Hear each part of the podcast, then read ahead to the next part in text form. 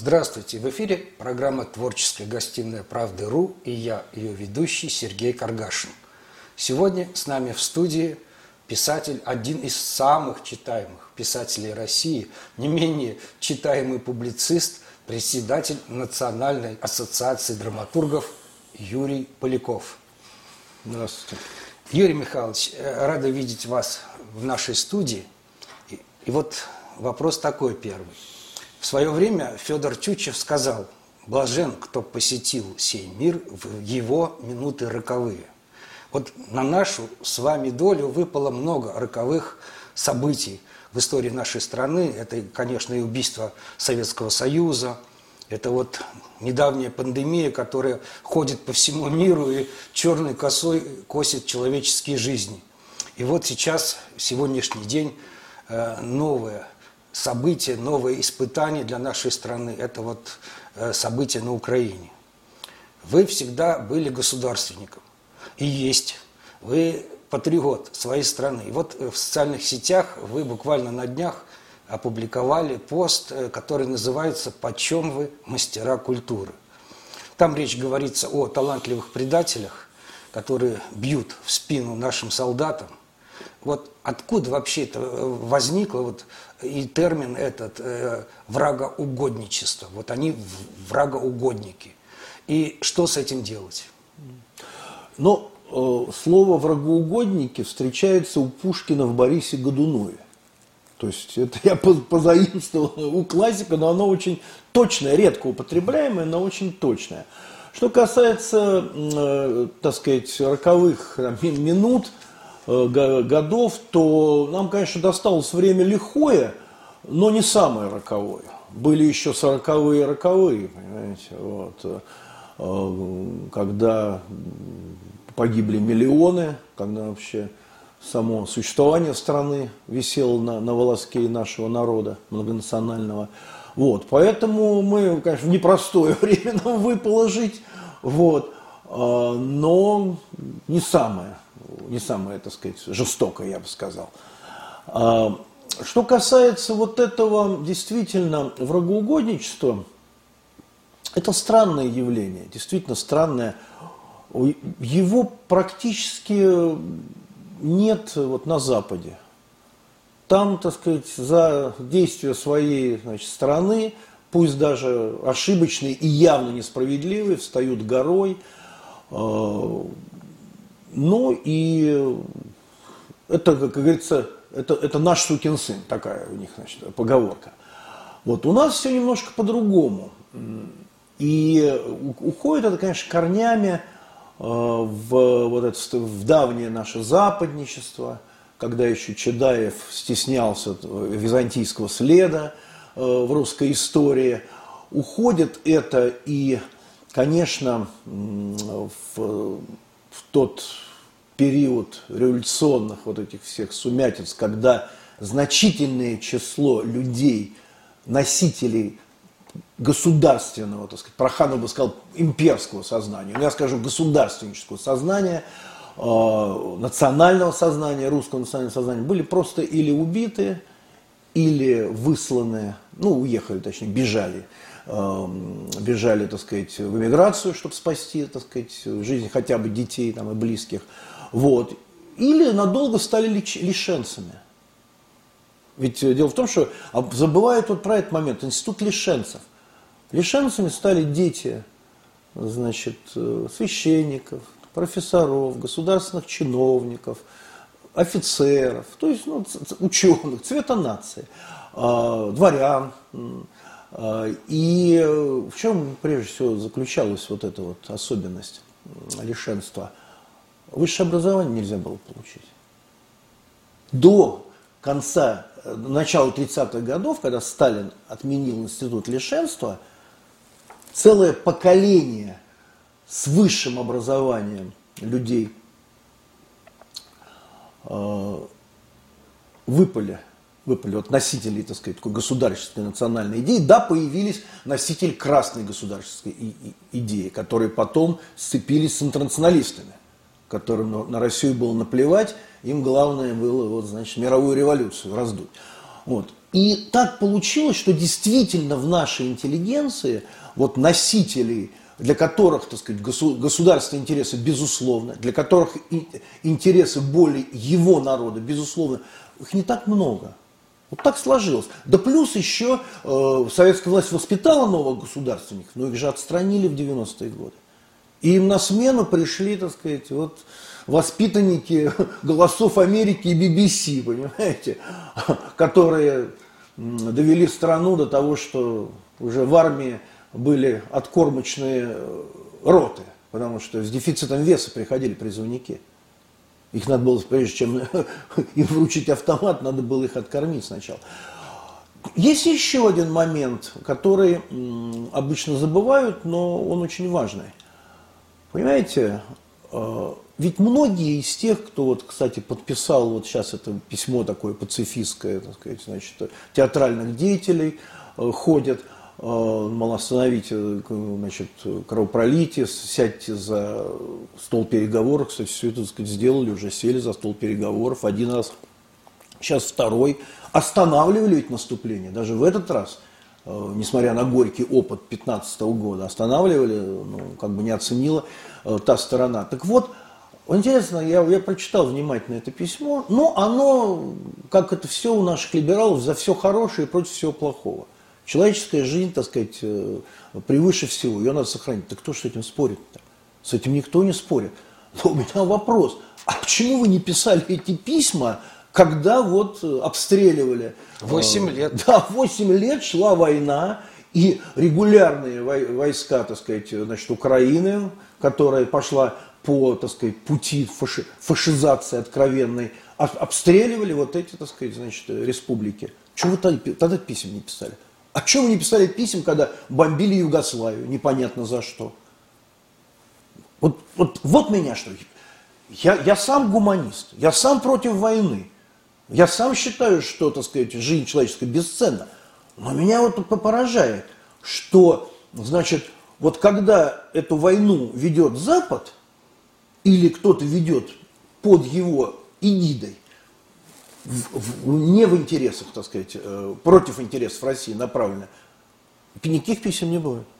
Но как только это связано с каким-то защитой интересов России, восстановлением, так сказать, потерянных каких-то, так сказать, ну, тех же территорий, я считаю, что Донбасс это потерянная территория, так сказать, исконной, так сказать, исторической России.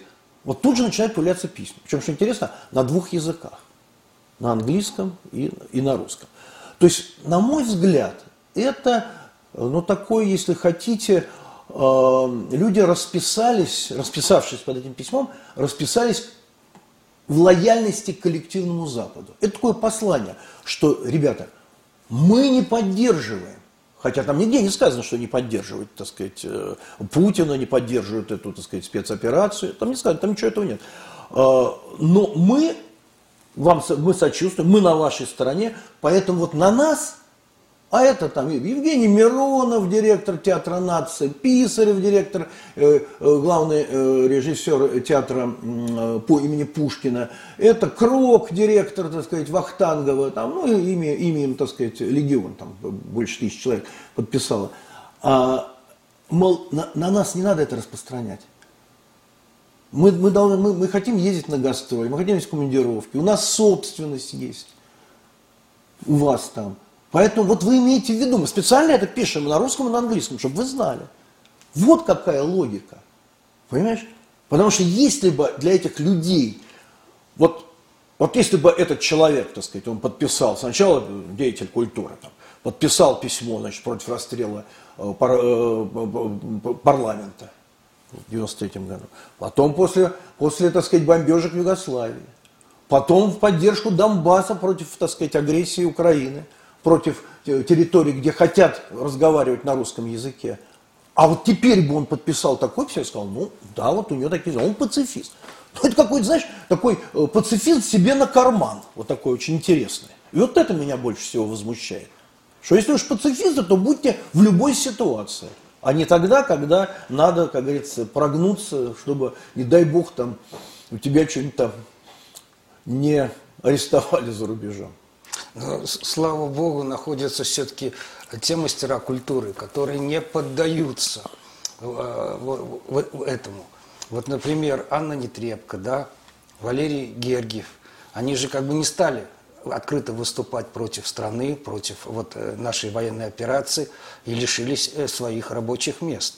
Ласкала рассталась с Анной Нетребко, Георгиева тоже, вот он возглавлял Мюнхенский оркестр, тоже попросили на выход – вот. И самое интересное, что э, среди некоторых певцов тоже вот, наш шоу-бизнес, который изначально э, не, не, непонятно в какую сторону смотрит, тот же Николай Басков, он четко совершенно изложил свою позицию, он поддержал наших солдат, он понимает, для чего это делается, он понимает, для чего льется кровь, во имя чего, что мы защищаем свою страну. Сейчас идет война, то есть Америка и э, ряд европейских стран то есть объявили нам войну фактически, правильно? Да. Идет война руками украинцев. То есть мы не с Украиной воюем, мы воюем с Америкой и с Европой, которые хотят расчленить Россию, хотят ее обескровить.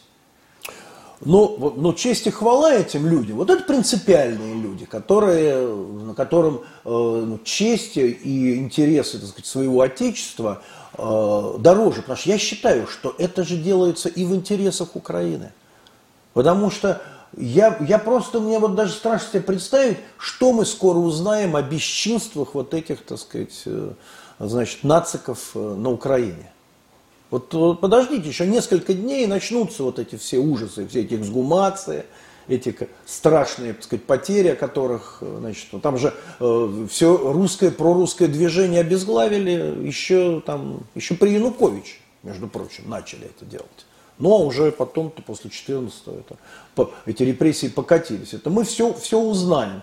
А, и я сомневаюсь, что кто-то вот из этого, так сказать, списка этих, значит, таких коммерческих пацифистов, а, кто-то, а, значит, вот напишет возмущенное письмо по поводу вот замученных, так сказать, лидеров вот русского сопротивления. Никогда они этого, они этого не напишут. И вот это тоже интересная деталь. Я разговаривал с одним, так сказать, своим знакомым э, либералом, а у меня есть, так сказать, среди моих друзей либералы, э, и он стал, значит, возмущаться. Ну, мы же первые напали. Стал, ну, мы же первые напали. Я говорю, «Ну, вот я тебя что-то не пойму. Вот мы с тобой недавно разговаривали о 41 годе. И ты костерил, на чем свет стоял Сталина, за то, что этот, понимаешь ли, так сказать, ну, скажем так, малообразованный государственный деятель, это я мягко, так сказать, вот, хотя начитанности Сталина позавидуют многие очень вот, государственной деятельности, а, он, имея информацию о том, что немцы сосредоточили огромные, так сказать, силы на границе, что туда все стянуто, что, так сказать, все готовится, что передают постоянно там наши разведчики информацию, тот же Зорге там и так далее, и так далее, он значит, не решился нанести, так сказать, опережающий удар, что, конечно, сказать, ставит всегда, так сказать, более выигрышное положение. А, не ждать, пока на тебя нападут, тебе все коммуникации перережут, а э, сработать на опережение. Но ты же ругал его, говорил, что он идиот, что из-за него мы пятились до Москвы, что мы, так сказать, значит, э, потеряли из-за него столько людей, что все было бы хорошо бы, воевали бы на немецкой территории, ну, там, на польской, вот, территории. Я говорю, вот это классический опережающий удар, потому что все знали, что, так сказать, буквально через несколько дней да, должно начаться наступление э, вот, украинских войск и нацбатальонов на, э, значит, на Донбасс и Луганск. Причем там же гигантские, там больше 100 тысяч штук, э, значит, бойцов было сосредоточено. По нынешним временам это гигантская армия. Вот. Я говорю, и ты опять недоволен? Я говорю, ну как же вам угодить-то, понимаешь? Не, не сработали на опережение, идиоты. Сработали кровавые палачи. Вот, чего ты хочешь, скажи мне, не случайно очень дальновидный э, писатель, может быть, не самый лучший стилист, но социальный э, аналитик очень крупный, э, Всеволод Кочетов, писатель, он так свой роман и назвал «Чего же ты хочешь?». Вот так вот. Юрий Михайлович, э, война – это не только танки, самолеты, окопы – это, конечно, информационная война. И от морального состояния войск очень многое зависит. И то есть не только вот огневые удары, да, вот информационные сбросы, они огромную роль играют. И вот мне кажется, что здесь мы немножко тормозим. что вот с той стороны информационная война идет везде и всюду. Вот. То есть, ну, понятно, что там и Запад старается, помогает и все такое. Вот. А вот наши государственные структуры, некоторые отдельные, вообще никак вот молчат и пытаются э, вот отмолчаться. Ну, мы, например, вот с Юрием Каром, э, известным режиссером, призвали э, выступить в поддержку вот этой спецоперации э, Совет, э, Общественный совет при Министерстве культуры. Пока тишина. Знаешь? Вот. Что касается вот наших средств информации, ну, я хочу сказать, что э, вот э, среди журналистов, сейчас, конечно, у Союза журналистов, так сказать, другая совершенно, так сказать, стала политика. Там вот теперь возглавил Владимир Соловьев, Геннадьевич, не путайте, вот, с Рудольфовичем, который сам был военным, так сказать, вот репортером. Там сейчас, так сказать, такое боевое настроение. Но в журналистской среде очень много вот людей, у которых настроения вот такие же, как вот у этих театральных деятелей. А ведь это же все отражается на газетных полосах, это все отражается на э, эфире. А, вот вернусь к этим же самым театральным делам. Ведь у нас какая сегодня проблема э, вот в нашем российском театре, который существует за счет казны. У нас театр, не сам, ни, ни один театр не сам окупается. Это все таки казенные значит, деньги. А, так вот, э, очень мало пьес о, о современной России. Вообще вот о том, что происходит, происходило – если и есть о современной спектакле о современной России, то, посмотрев этот спектакль, знаете, хочется просто убежать, куда глаза глядят. Как некоторые выражаются тоже деятели из этой страны. Знаете, вот, вот они, у, них, у них такая цель. А если взять жанр исторической драматургии, исторического спектакля, с этим вообще караул вообще караул, так сказать, вот, пойти в театр и посмотреть историческую пьесу, где, так сказать, э, ну, скажем, с патриотической, с научно-патриотической, скажем, точки зрения, вот, изложены какие-то ключевые, так сказать, вот, события э, нашей истории или мировой истории, ну, почти нет. Есть театры, э, даже в системе э, театров э, Министерства обороны, в которых практически нет исторической, исторических спектаклей. Вот. И вот мы сейчас попытались, значит, такой проект э, в нашем вот, э, ассоциации драматургов э, под названием «Монолит» внедрить. Что значит «Монолит»? Это пьеса или моно, ну, или там для небольшого количества актеров, посвященная тому или иному узловому историческому моменту. Например, сейчас репетируется и скоро увидит премьеру, скоро, так сказать, ее увидят зрители, будет премьера, э, спектакль, в котором играет несколько человек, там главный э, герой – это Георгий Жуков, который руководит, так сказать, в самый такой сложный момент э, вот, войсками. И играется это в его мемориальном кабинете, откуда он руководил. Понимаешь? Вот, и скоро вот этот фильм-спектакль, как раньше говорили, вот он будет, его можно будет увидеть, и на, на значит, подходе еще несколько, там и про Рокоссовского, там и про э, более такую отдаленную историю. Почему мы пошли на это? Почему монолит? Почему это моно в основном спектакль? Ну, потому что не финансируется это. Министерство культуры сделало вид, что этого проекта нет. Вообще Министерство культуры, как только э, они увидели, что э, ассоциация драматургов это патриотическое, так сказать, по направленности творческое объединение, у нас отобрали помещение на Комсомольском проспекте. Нам прикрыли, так сказать, э, то, смешное финансирование, которое было. Вот. Понимаешь? И вот, вот в чем проблема. Вот в чем проблема. Почему Министерство культуры а России я не, а я не знаю. и занимает, а я так не скажем, не, такую негосударственную ну, позицию? Ну, это так. Вот. Э, и поэтому я более хочу сказать. Вот если наши уважаемые, так сказать, там, слушатели и зрители, вот посмотрят этот список, про который я уже говорил, что э, вот эти самые э, театральные идеи, ведущие театральные деятели за мир, они увидят, что там очень много руководителей театров, премиальных фондов и так далее, и так далее. Ведь наша гуманная власть, которая всегда э, заигрывала с либералами и всегда их, как говорится, прикармливала, а патриот куда он денется-то? Он навсегда к, к тачке своей сыновней любви прикован, понимаешь? Вот. А их же никого не тронут. Они же все останутся на своих, на своих местах. И вот нам, людям с другой позиции, людям, которые открыто поддерживают здесь свою страну и считают, что это был правильный шаг, так сказать, который заработал на опережение, потому что нас просто обложили со всех сторон и уже бы расчленять скоро начали. Вот. Вот нас, этих людей, они будут потом с нами вот так вот сводить счеты. Ну, кто главный в театре? Естественно, худрук и директор. Это значит уже что это означает? Это значит, драматургия из нашего объединения, нашей ассоциации, скажет, а, это вот тот, который в ассоциации Полякова. Нет, мы не будем его ставить. Ни под каким видом.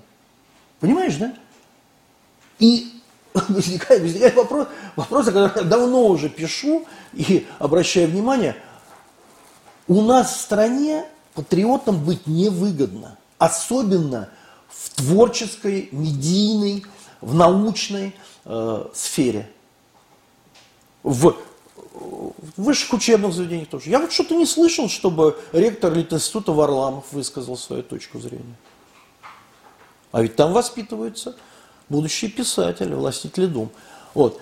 И я отлично понимаю, что вот мы сейчас с тобой это говорим, это для меня лично, это для меня лично несколько, так сказать, непоставленных, так сказать, э, пьес моих, которые взяли ставить, а сейчас увидели, что Ага, Поляков поддерживает? Не, мы не будем его ставить. А то нам золотую маску у нас не возьмут.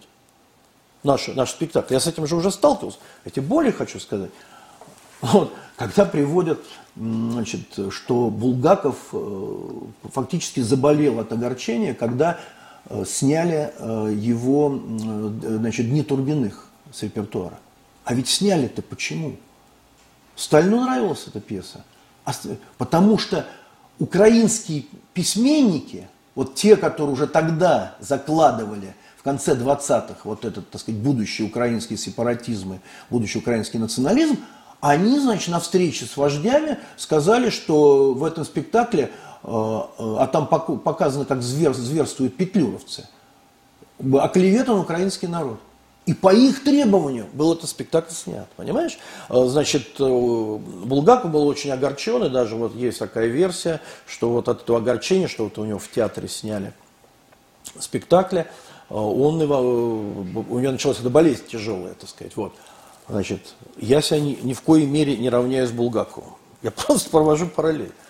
У меня, когда пришли, значит, э, два таких, так сказать, активных реформаторов сцены, так сказать, я их называю зондеркомандой, Бояков и Прилепин пришли в Амхат имени Горького и оттуда буквально, в смысле, вышвырнули Татьяну Васильевну Доронину, которая сейчас себя, кстати, очень неважно чувствует, поэтому, пользуясь случаем, я желаю ей здоровья. Вот, к сожалению, ее эта ковидная пагуба не обошла, так что мы с вами, Татьяна Васильевна, выздоравливайте. А, так, э, значит, ну я их давний оппонент, что одного, что другого. Вот. Что делают эти люди? Вот как, ну, как нормальный человек. Что? Вот идут спектакли у твоего оппонента на аншлагах. Кормят практически театр. А вот мы сейчас поставим, так сказать, свои, как, как, и зритель перейдет к нам. Нет, никакого состязания, никакой конкуренции. Все мои четыре спектакля, среди которых даже единственный спектакль поставленный Говорухиным, вообще мемориальный спектакль, он 17 лет шел, и народ на него ходил. Все снимают и даже сжигают, знаешь почерк, да? Вот, сжигают декорации, чтобы невозможно было восстановить. Вот, тебе, понимаешь? Но и что? Я тоже должен заболеть, а ведь пожаловаться некому. Я Министерство культуры, говорю, это делают, так сказать, художественные руководители. Но на них же ходят, на эти спектакли, пол, полный зал. Ну, это, это мы, мы, мы в это не вмешиваемся. Школьник, который не согласен, так сказать, с оценкой э, по ЕГЭ, может подать, так сказать, апелляцию.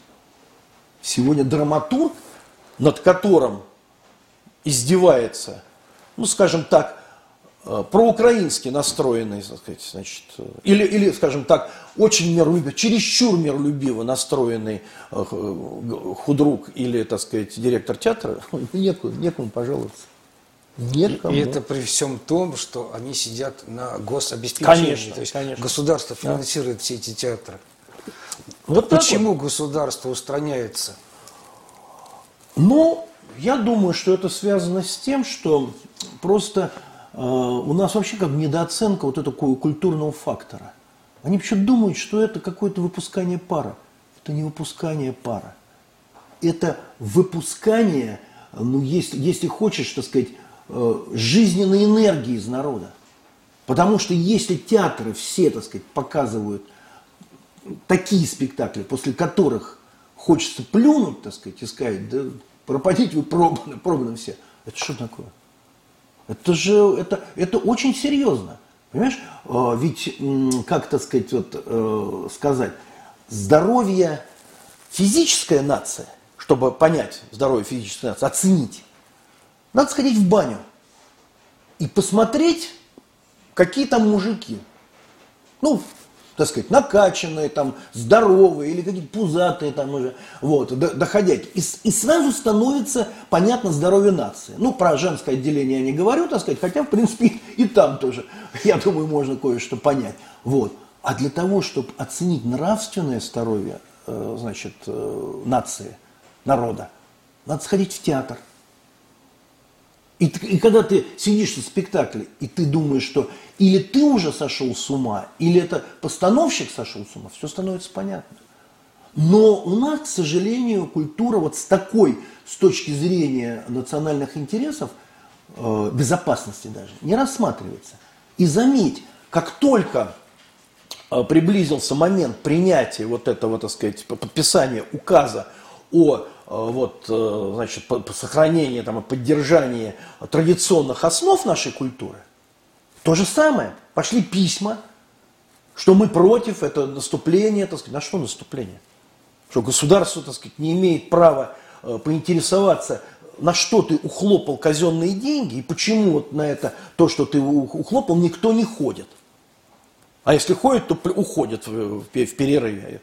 Там, потому что сейчас такие заманухи в интернете, что могут сбить с толку. Вот. Так что дальше произошло?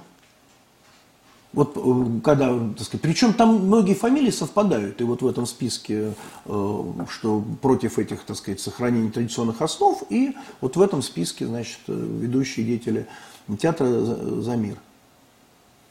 Я тоже, кстати, «За мир». Вот. Э, что, что сделал Министерство культуры? Министерство культуры приостановило обсуждение указа президента. Ты что понимаешь? Я ничего не понимаю. Я тоже ничего не понимаю.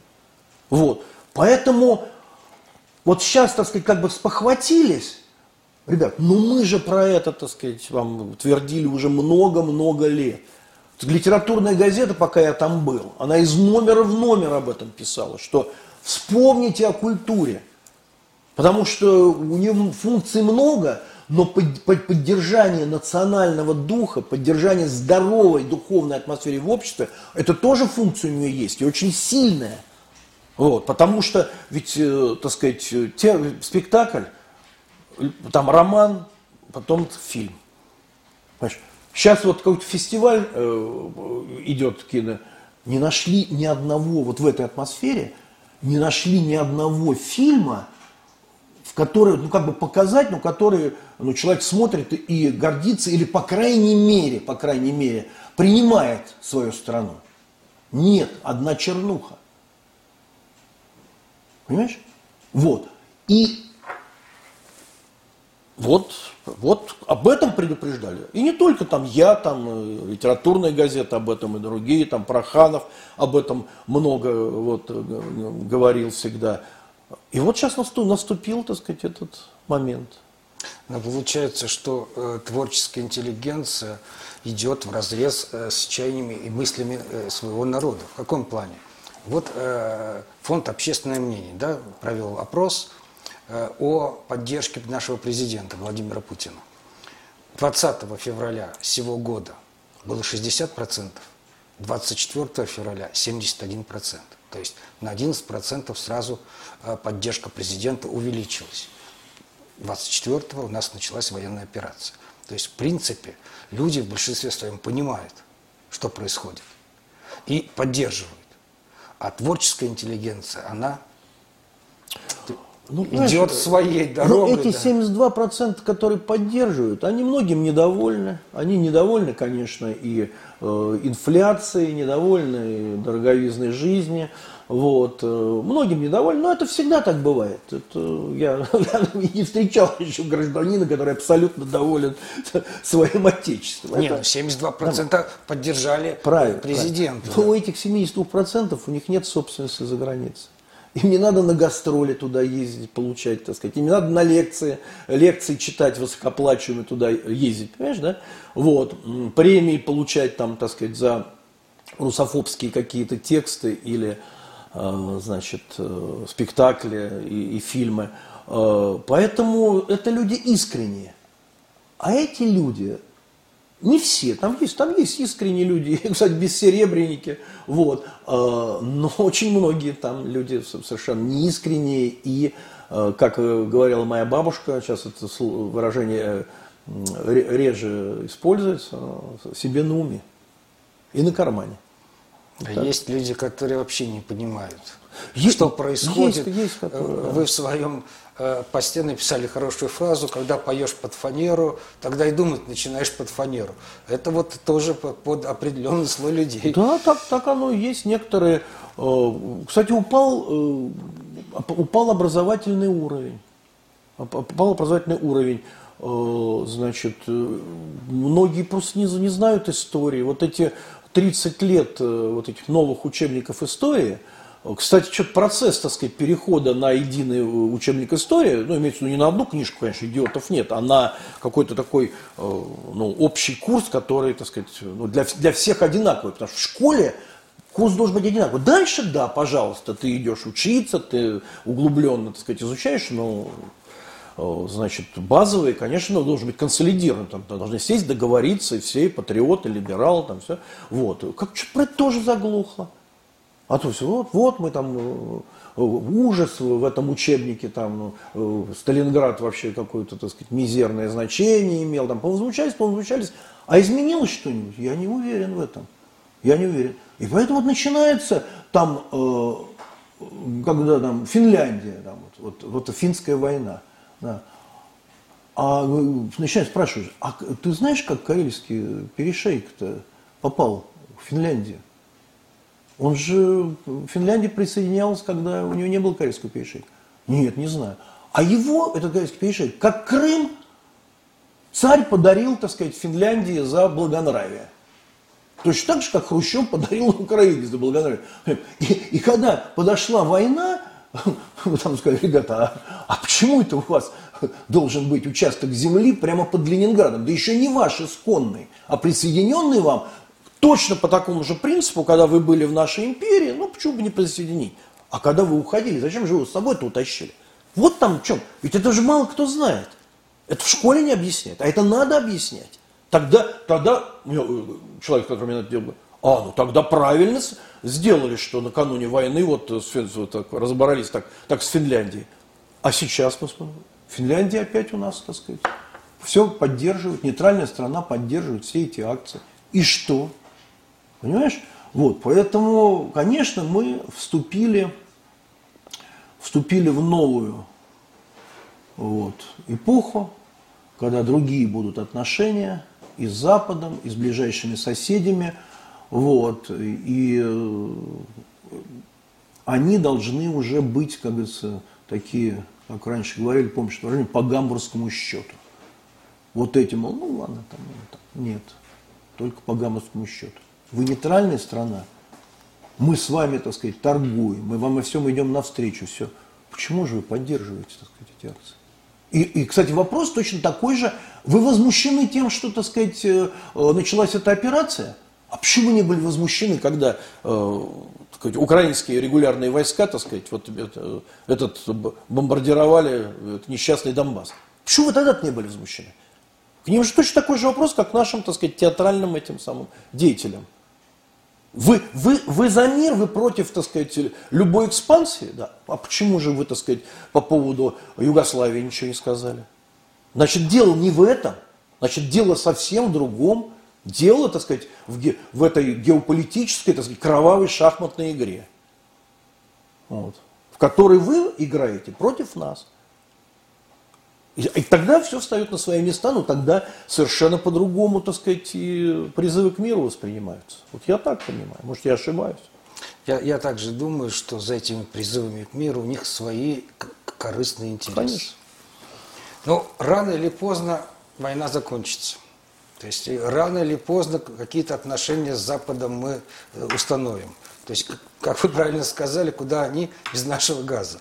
Вот, то есть что мы будем делать внутри страны. Я имею в виду с творческой вот этой интеллигенцией, которая себя показала не лучшим образом. Как-то власть пересмотрит к ней свое отношение? Значит, я думаю, что достаточно, вот достаточно в этой ситуации, просто создать равные условия для, значит, э, такой, ну скажем, такой пацифистски либеральный наши творческие интеллект, когда никуда не денется, она всегда есть и будет. Вот. И для такой государственно-патриотической. Равные. Потому что сейчас практически все, так сказать, театры, фонды премиальные, э, средства киношные, там, так сказать, это, на, все, это все отдано туда. То есть э, вот, вот этот, скажем так, патриотический сектор э, значит, творческой интеллигенции, он вообще практически не финансируется и не, так сказать, не имеет доступа ни к эфиру, ни, ни так далее. Вот. Давно на центральном телевидении патриотически настроенного писателя ты слышал? Не ну, припомню. Ну, вот об, об этом и речь. Вот. Вот достаточно создать равные условия. И я уверяю, что все, так сказать, изменится. Тут не надо, тут не надо никого, как говорили, в армии чморить, там это. Вы создайте нам равные условия. И мы, я вас уверяю, что, так сказать, среди патриотически настроенных людей талантливо гораздо больше. Потому что, так сказать, талантливый человек, он, он как правило, консерватор. Вспомним наших классиков. За редким исключением они все были ну, вот, консервативно и патриотически настроены. Так устроен, так сказать, настоящий талант. Не вот эти симулякры, там, приспособленцы, вот, я это называю, так сказать, значит, парнафталинины инноваторы, понимаешь, вот, а действительно настоящий, настоящий талант. Вот, только, только равные, значит, создатели, но даже этого не делается. Ведь об этом речь давно идет. Речь об этом идет давно, об этом писали и так далее, но каждый раз когда власть начинает возмещать, она говорит, да ну эти-то никуда не денутся. Ну патриоты они никуда не денутся. А вот с этими надо работать. Надо. Ведь была какая логика? Ведь была какая логика? Значит, ну понятно. Но вот мы ему дадим театр, и он же, это же государственное учреждение, и он, значит, о государств, государственниет, просто в силу своей профессии. А вы не рассматриваете Э, такой вариант, что не, не он, а государственное, государственное, а он разложит это государственное учреждение и сделает его антигосударственным. Кстати, Затулин, недавно выступая, по-моему, на каком-то из, из этих э, значит, вот, словесных ристалищ, он интересно привел пример, я не знал. Оказывается, ЦК э, Украины где-то, значит, в начале 50-х годов с целью перевоспитания бандеровцев – тысячи семей бандеровских, э, значит, переселили Западную Украину в Киев, исходя из того, что, так сказать, вот в столице государства, Союзной Республики, такой дружба народов, то все, они перевоспитаются и станут, так сказать, нормальными, значит, без экстремистских взглядов. А получилось наоборот. Получилось, что в Киев была занесена та, та так сказать, нацистская зараза, которая вот сейчас привела к созданию такого, так сказать, вот агрессивного э, государства, так сказать, фактически нацистов. Понимаешь? Так что это неизвестно, э, кто кого. Поэтому я еще говорю, я еще и зная наше государство, я, я думаю, что вот всем нам – кто сейчас выступил в поддержку вот этой операции, как э, безальтернативной, в поддержку президента, я веду творческих работников, нам предстоят тяжелые, так сказать, времена. Вот эта вся, так сказать, значит, передовая театральная и прочая интеллигенция, вот, э, которая вся при больших должностях, она потом с нами счеты сведет. Я в этом не сомневаюсь. На, так сказать, творческом поле пользуясь не конкуренцией, а пользуясь вот так, как Бояков с Прилепиным. Просто сняли, так сказать, и сожгли декорации мои, мои спектакли.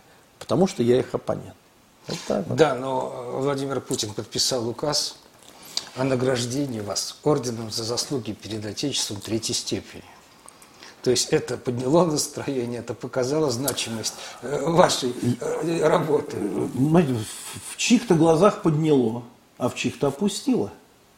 Понимаете? Э, значит, я, я, конечно, горд тем, что мне такую высокую награду вот, наградили меня. И, и, и я, конечно, думаю, что это, это как, как раньше было советской власти, власти принято было говорить, это аванс, вот, постараемся, так сказать, отработать. Но ведь, знаете, есть такая очень хорошая поговорка. Царь любит, да псарь не любит. Вот, и я-то отобьюсь. Я-то отобьюсь, в конце концов. Э, у меня имени никто не отнимет, и мое совдетство уже полгода в лидерах продаж, и мои спектакли собирают э, полные залы – и меня, меня, так сказать, знают, я-то отобьюсь. Уже не раз отбивался и в 91-м, 93-м. Вот. Но, а вот та творческая молодежь, которая выступила в поддержку Путина, вот ей кислород перекроют по полной программе. Все вот эти ребята, которые против всего плохого за все хорошее. И которые при больших все должностях. Вот.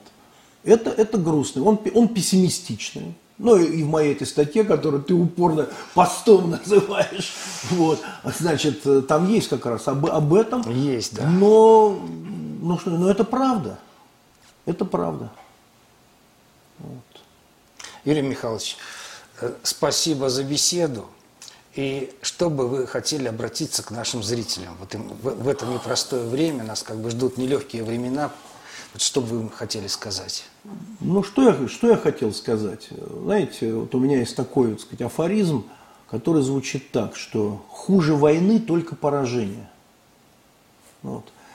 И раз уж это началось, а это бы началось в любом случае, в любом случае, только я думаю, э, что мы могли просто оказаться в более тяжелом положении. Ведь Путин же, вот я очень внимательно слушал его вот это часовое обращение, когда там, в принципе, все объяснено. Там же есть очень ясная фраза, что а, ведь э, лидерство в вооружениях – это приходящее качество. Оно сегодня есть у страны, завтра его нет. А враждебное, нашпигованное вооружениями государство на твоей границе – это надолго, если не навсегда. Вот, собственно, ключ к этому принятому решению. И раз уж это случилось, то, понимаете, любому человеку, любящему свою страну, так сказать, ему, так сказать, нужно, как раньше выражались, сплотиться вокруг, так сказать, вот, свой, своего лидера, вот, вокруг, так сказать, интересов своей страны, потому что начинать вот эти разборки, а вот правильно или неправильно, а что, а как, сейчас, когда воюют и умирают, так сказать, вот, э, с обеих сторон, так сказать, люди, и гибнут наши солдаты, наши офицеры, на мой взгляд, это, это просто, это даже не малодушие, а это, ну, это предательство. Это предательство, да, надо называть вещи своими именами. Я далек от такого розовощекого оптимизма, что все правильно, что все замечательно и так далее. Но понимаете, когда идет в атаку, ну, допустим, там, твоя рота – значит, вдруг, так сказать, остановится, сказать, а что у нас вот командир, он, так сказать, он что-то как-то вот, он то и поговорил плохо, так сказать, с личным составом, и что-то там, понимаешь, там это... Ну, это понятно, что эта атака, так сказать, обречена. Вот. Поэтому я, как человек, служивший в армии, вот, как рядовой, так сказать, запаса, Вот, я Помним 100 дней до да, приказа. да, да. 100 дней до приказа. Кстати говоря, ведь э, они же тоже были направлены на то, чтобы изжить неуставные отношения, которые очень мешали боеспособности э, советской армии. И они же во многом изжиты. Ну, не совсем, конечно, не будем. Я служил позже, у нас практически не было их уже, вот таких сейчас- отношений. Вот. То есть у нас уже все терпимо было. Поэтому э, я, так сказать, как вот рядовой запаса, я считаю, что ошибки и альтернативные варианты мы будем, так сказать, обсуждать потом. Сейчас важно за- завершить эту операцию, которую я бы назвал принуждением Украины к здравому смыслу. Юрий Михайлович, спасибо за беседу. Я думаю, что еще увидимся с вами не раз. Я надеюсь. Спасибо, что были с нами. Берегите себя и своих близких.